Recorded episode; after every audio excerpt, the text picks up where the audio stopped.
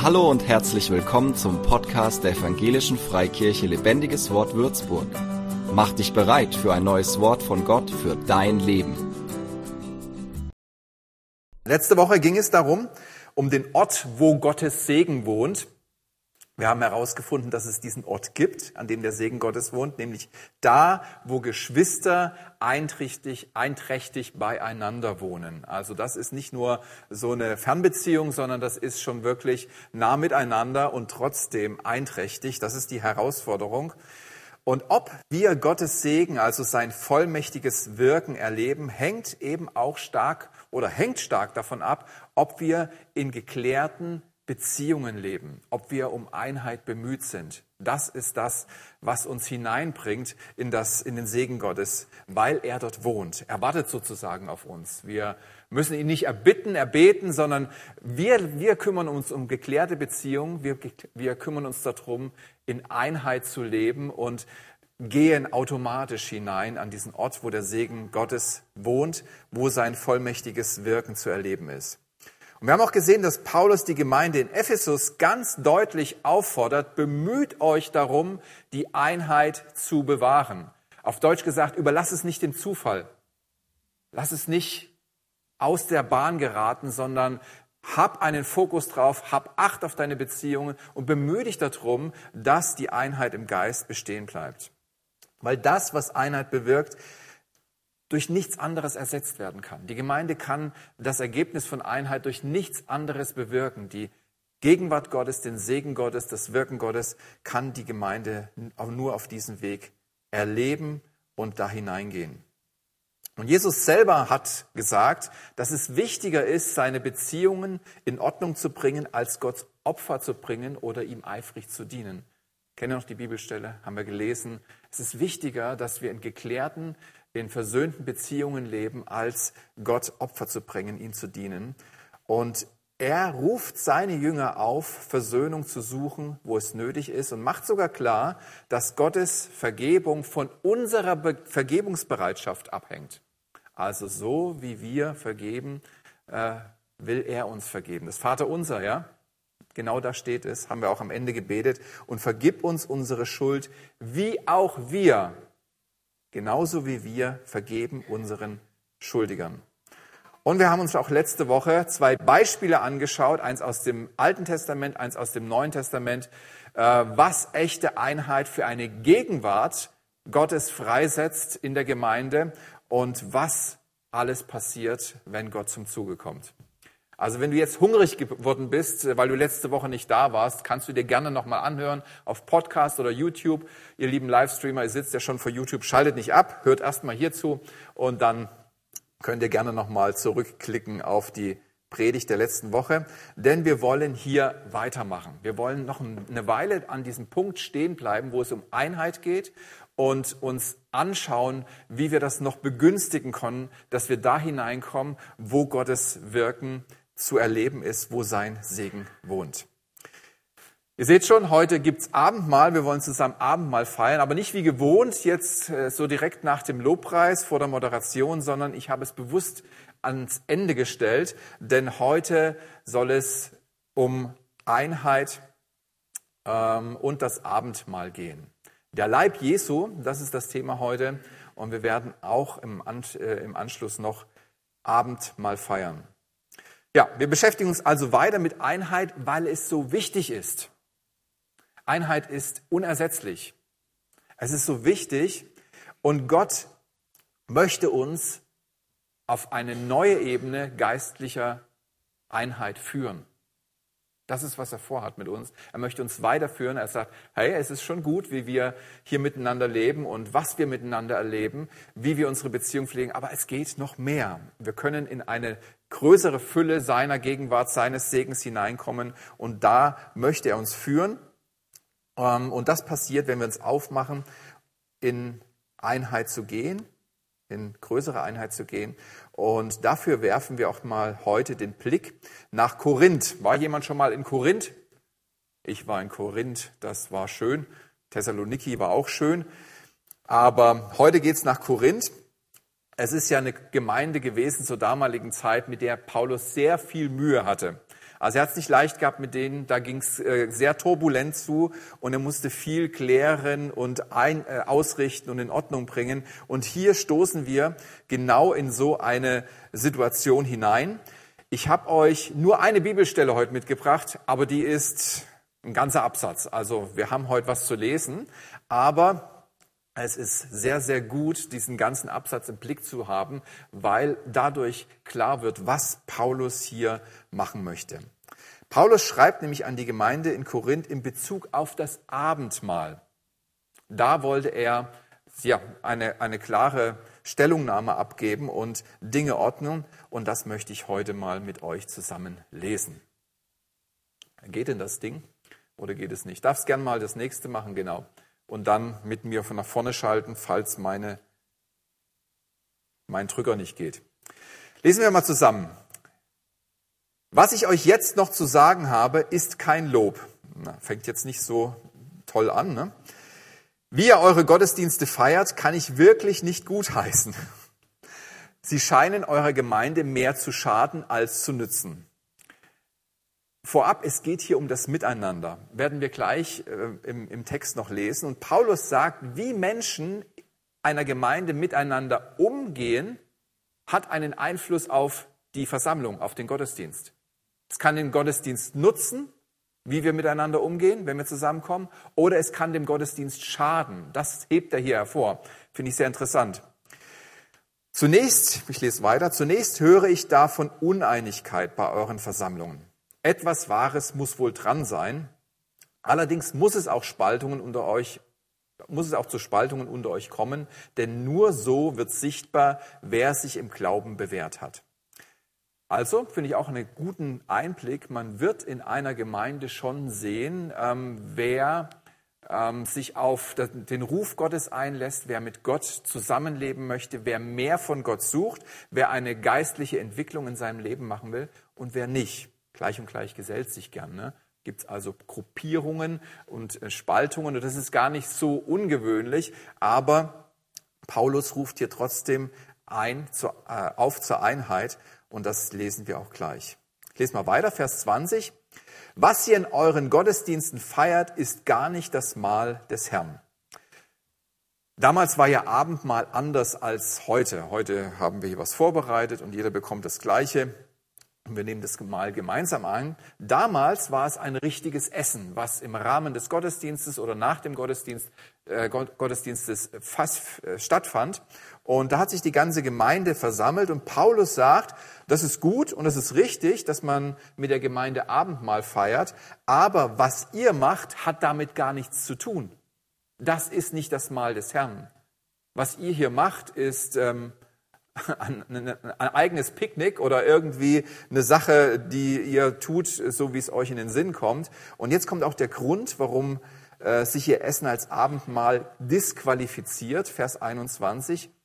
Denn anstatt miteinander zu teilen, isst und trinkt jeder das, was er selbst mitgebracht hat. So bleibt der eine hungrig und durstig, während der andere sich betrinkt. Also es gab anscheinend auch äh, Flüssigkeiten mit Alkohol. Könnt ihr denn nicht zu Hause essen und trinken? Oder bedeutet euch Gottes Gemeinde so wenig, dass ihr diejenigen geringschätzig behandelt, die arm sind und kein Essen mitbringen konnten? Ich stelle mir das so vor, wenn ich jetzt zum Beispiel mit Flavio zum Griechen gehe und äh, ich bestell mir schön Kalamari, bestell mir Gyros und Knoblauchkartoffeln dazu, so sieht mein Teller normalerweise aus beim Griechen. Und bestell mir auch eine schöne äh, Cola Zero noch mit dazu, das passt gut zusammen und ich hau mir den Bauch voll, weil ich Hunger habe. Und Flavio sitzt auch da, aber er hat nichts, obwohl er Hunger hat, obwohl ihm der Mund trocken ist und er darf einfach nur zuschauen, weil er ja, sich das nicht leisten kann. In Wirklichkeit ist es nicht so, aber ich muss ja irgendjemanden herauspicken und jetzt habe ich den Flavio genommen. Er isst doch lieber Pizza, glaube ich, als als Grieche. Naja, nach, nach, nach so einer langen Zeit in Italien ist man auch froh über griechisches Essen. Ähm, und äh, ja, was ist das für eine Situation? Es ist beschämend, es ist demütigend dem gegenüber, der nichts hat, weil er sich nichts leisten kann. Äh, es ist eine Haltung, die nur an sich denkt. Und so kann man sich das vorstellen, ging das da ab. Sie waren zwar nicht beim Griechen, aber sie haben sich getroffen Und ähm, ja, jeder hat so sein Essen dabei gehabt und der eine konnte sich eben was mitbringen und der andere konnte sich nichts mitbringen. Beim einen sah es üppig aus und beim anderen eher mager. Es war also ein ganz deutliches Ungleichgewicht in diesem Mahl zu sehen. Und Paulus sagt weiter, was soll ich dazu sagen? Soll ich euch dafür noch loben? In diesem Punkt kann ich das ganz gewiss nicht tun. Denn Folgendes habe ich vom Herrn empfangen und euch überliefert. In der Nacht, in der unser Herr Jesus verraten wurde, nahm er ein Brot, dankte Gott dafür, brach es in Stücke und sprach, das ist mein Leib, der für euch hingegeben wird. Feiert dieses Mal immer wieder und denkt daran, was ich für euch getan habe, so oft ihr dieses Brot esst. Ebenso nahm er nach dem Essen den Kelch mit Wein, reichte ihn seinen Jüngern und sprach, jetzt darfst du weiterklicken, dieser Kelch ist der neue Bund zwischen Gott und euch, der durch mein Blut besiegelt wird. So oft ihr aus diesem Kelch trinkt, denkt an mich und an das, was ich für euch getan habe. Denn jedes Mal, wenn ihr dieses Brot esst und aus diesem Kelch trinkt, verkündigt ihr, was der Herr durch seinen Tod für uns getan hat, bis er kommt. Bis er kommt. Jesus, der Sohn Gottes, kam zu den Menschen. Hier geht es um Stellungen heute, ja, was die Korinther gelebt haben. Es geht um gesellschaftliche Stellungen. Wer hat mehr, wer bedeutet mehr in der Gesellschaft? Und Jesus, der Sohn Gottes, verlässt seine Stellung, seine Königswürde und wird Mensch. Er verzichtet auf seine Königswürde. Er kehrt ein bei Menschen jeglicher Schicht. Er ist bei Zöllnern, die als Sünder äh, gelten. Er ist mit, mit armen Leuten unterwegs. Er ist bei reichen Leuten. Er kehrt ein, hat mit ihnen Gemeinschaft, ist mit ihnen. Das war ja früher auch ein Ausdruck von inniger Gemeinschaft, wenn man miteinander ist. Da wurden die wirklich wichtigen Themen angesprochen und geklärt. Und es war ihm egal, welchen weltlichen Stand jemand hatte. Das war sein Herz, das war sein Ausdruck und äh, seine, seine, ähm, seine Haltung. Und wenn eine Gemeinde Abendmahl feiert, soll genau das zum Ausdruck kommen soll sozusagen verkündigt werden, wortlos verkündigt werden. Jedes Mal, wenn ihr Abendmahl nehmt, verkündigt ihr das Werk des Herrn, verkündigt ihr seine Haltung, sein Herz, das, was er äh, gelebt hat, soll durch das Abendmahl verkündigt werden, wortlos, ohne dass man das was dazu zu sagen muss, sondern es wird so deutlich durch das Abendmahl, ähm, dass ähm, das Herz Jesus wird so deutlich durch das Abendmahl, dass es keiner Frage bedarf. Egal welchen weltlichen Stand man hat, man kommt zusammen und das Herz Jesu, seine Gesinnung wird offenbar, wie Menschen oder an dem, wie Menschen miteinander umgehen. Lesen wir weiter, Vers 27. Darum wird jeder, der gedankenlos und leichtfertig von diesem Brot isst und aus dem Kelch des Herrn trinkt, schuldig am Leib und am Blut unseres Herrn. Krasser Satz, ne? Also wer das nicht beherzigt, wer diese ähm, das nicht beherzigt, wofür das Abendmahl gedacht ist, was dadurch zum Ausdruck kommt, welches Opfer da drin steckt, welche Erniedrigung und Demut auch da drin steckt in dem Abendmahl, weil es das repräsentiert, was Jesus für uns getan hat, der macht sich schuldig am Leib und an dem Blut des Herrn. Jeder soll sich also prüfen und erst dann von dem Brot essen und aus dem Kelch trinken, denn wer davon nimmt ohne zu bedenken, dass es hier um den Leib von Christus geht. Und hier ist die Gemeinde gemeint. Hier ist nicht der Leib, der zerbrochen wurde, das ist auch eine Deutung, aber hier ist konkret die Gemeinde gemeint, die Versammlung Gottes, der Leib Christi als Gemeinde. Ähm, wer davon nimmt, ohne zu bedenken, dass es hier um den Leib von Christus geht, der liefert sich selbst dem Gericht Gottes aus. Man kann nicht etwas feiern, und hochheben, was man im selben Moment durch sein komplett gegenteiliges Verhalten verneint. Das geht nicht, das passt zusammen, was man ablehnt durch das, wie man, wie man sich ähm, gibt. Dadurch spricht man sich, sagt Paulus selbst, das Urteil. Du kannst dich auf der einen Seite den Inhalt des Abendsmahls feiern, aber dich komplett konträr dazu verhalten, denn damit sprichst du ja selber das Urteil, dass das, was du feierst, ähm, ähm, ja, nicht Bestandteil deines Lebens ist. Vers 30. Deshalb sind so viele von euch schwach und krank und nicht wenige sind schon gestorben. Würden wir uns selbst prüfen, dann müsste Gott uns nicht auf diese Weise bestrafen. Straft uns aber der Herr, so will er uns erziehen, damit wir nicht zusammen mit der gottlosen Welt verurteilt werden. Mein kleiner Einschub, wir befinden uns nicht im Alten Testament. Paulus schreibt hier an eine der ersten neutestamentlichen Gemeinden. Und das ist schon ein harter Text. Das ist schon ziemlich äh, Schwarzbrot, was Paulus darüber bringt. Darum, meine Brüder und Schwestern, nehmt aufeinander Rücksicht. Hier kommt der Einheitsaspekt rein. Darum geht es. Nehmt aufeinander Rücksicht. Der andere soll im Fokus stehen.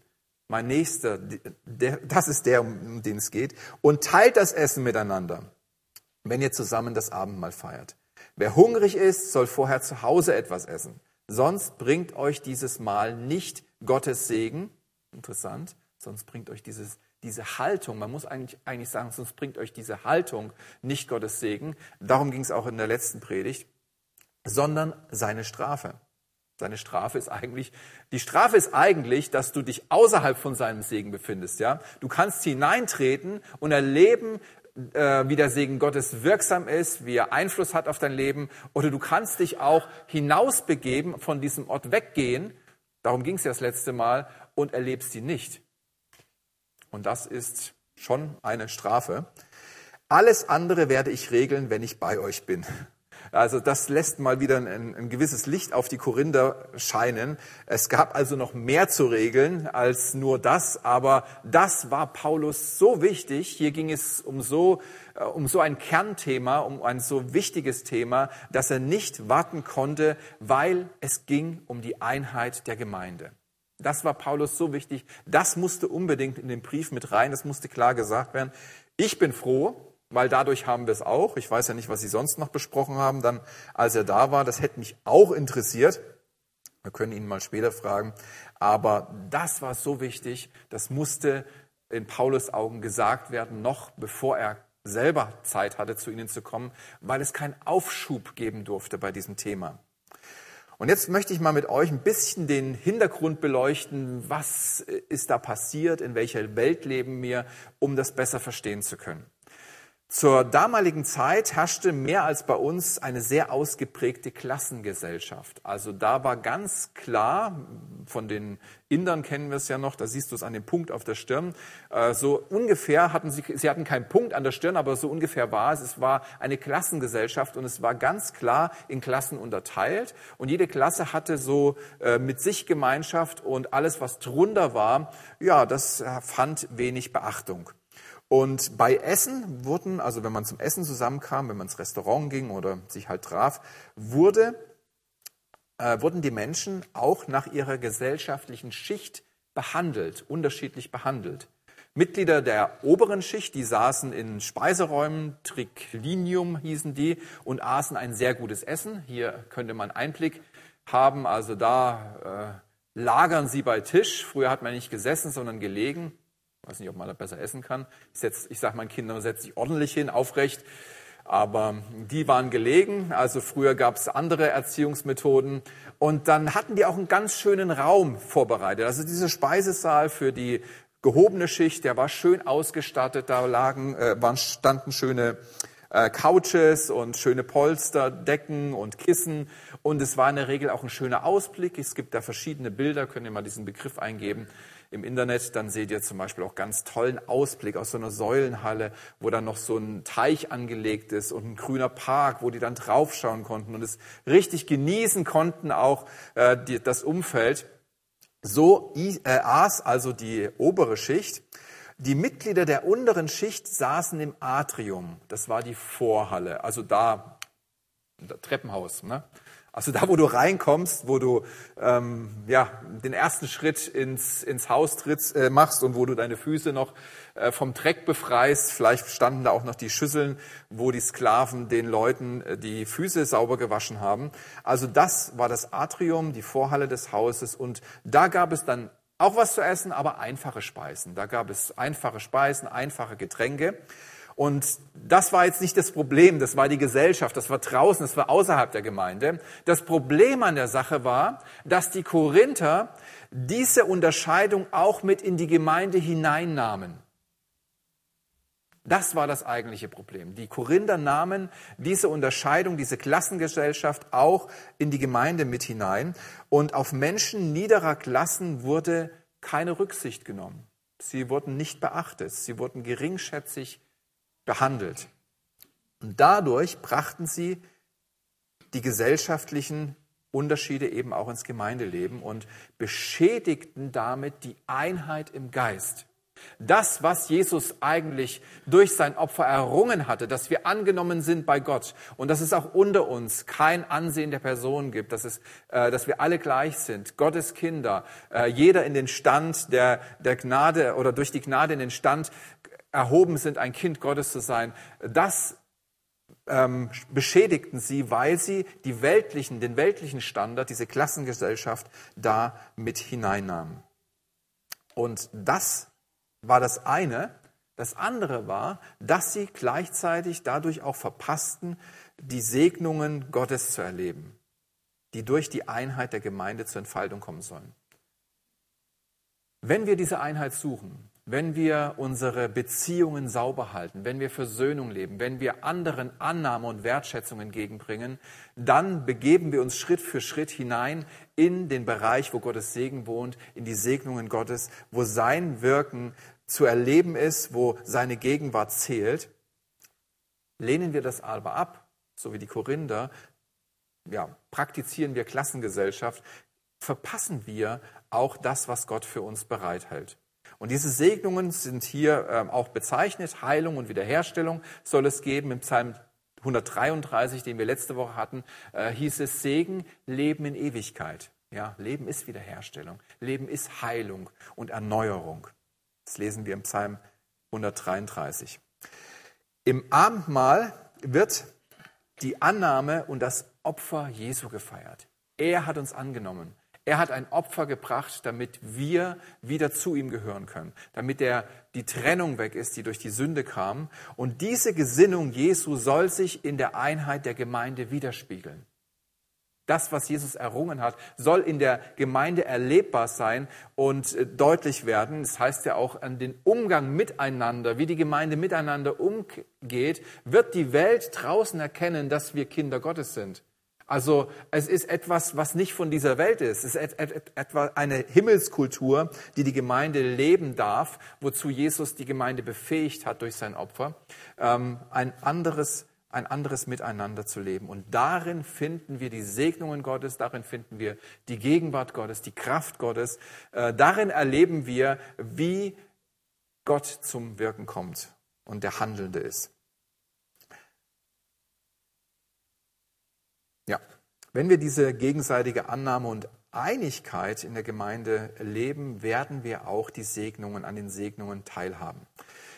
Jetzt wollen wir ja gleich Abendmahl feiern und die Frage ist, was bedeutet das für uns? Ja, wir leben heute natürlich nicht mehr in so einer ausgeprägten äh, Klassengesellschaft, in so einem Statusdenken vielleicht schon, ja, was habe ich an oder was, was steht draußen für eine Kutsche äh, von mir auf dem Hof, das äh, kennen wir schon ein bisschen, aber so diese Klassengesellschaft haben wir nicht mehr in dem Maße. Ähm, und deswegen trifft es nicht ganz die Situation von den Korinthern. Aber auf was das Hauptanliegen, auf was Paulus ähm, den Augenmerk gelegt hat, auf was Paulus hinweisen wollte, ist nach wie vor sehr aktuell. Bewahrt die Einheit untereinander. Denkt nicht geringschätzig voneinander. Redet nicht abfällig voneinander. Ähm, achtet den anderen höher als euch selbst. Durch gelebte Annahme und Wertschätzung untereinander kommt die Gemeinde in die Segnungen Gottes hinein. Da ist göttliche Atmosphäre, da ist Himmels-DNA äh, zu spüren, Himmelskultur ähm, zu spüren und da ist der Segen Gottes, das Wirken Gottes zu finden. Paulus schreibt ja an die Korinther, mal eins weiter, jeder soll sich vor dem Abendmahl bevor sie zusammengekommen sind. Jeder soll sie also prüfen und erst dann von dem Brot essen und aus dem Kelch trinken, wenn er sich geprüft hat. Was bedeutet das für mich? Ja, es bedeutet, dass ich mich frage, habe ich ein Ja zur Gemeinde? Habe ich ein Ja zum Leib Jesu, zu meinen Geschwistern? Wie ist mein Herz den Einzelnen gegenüber? Und trage ich dazu bei, dass andere sich als Teil unserer Gemeinschaft erleben und fühlen dürfen?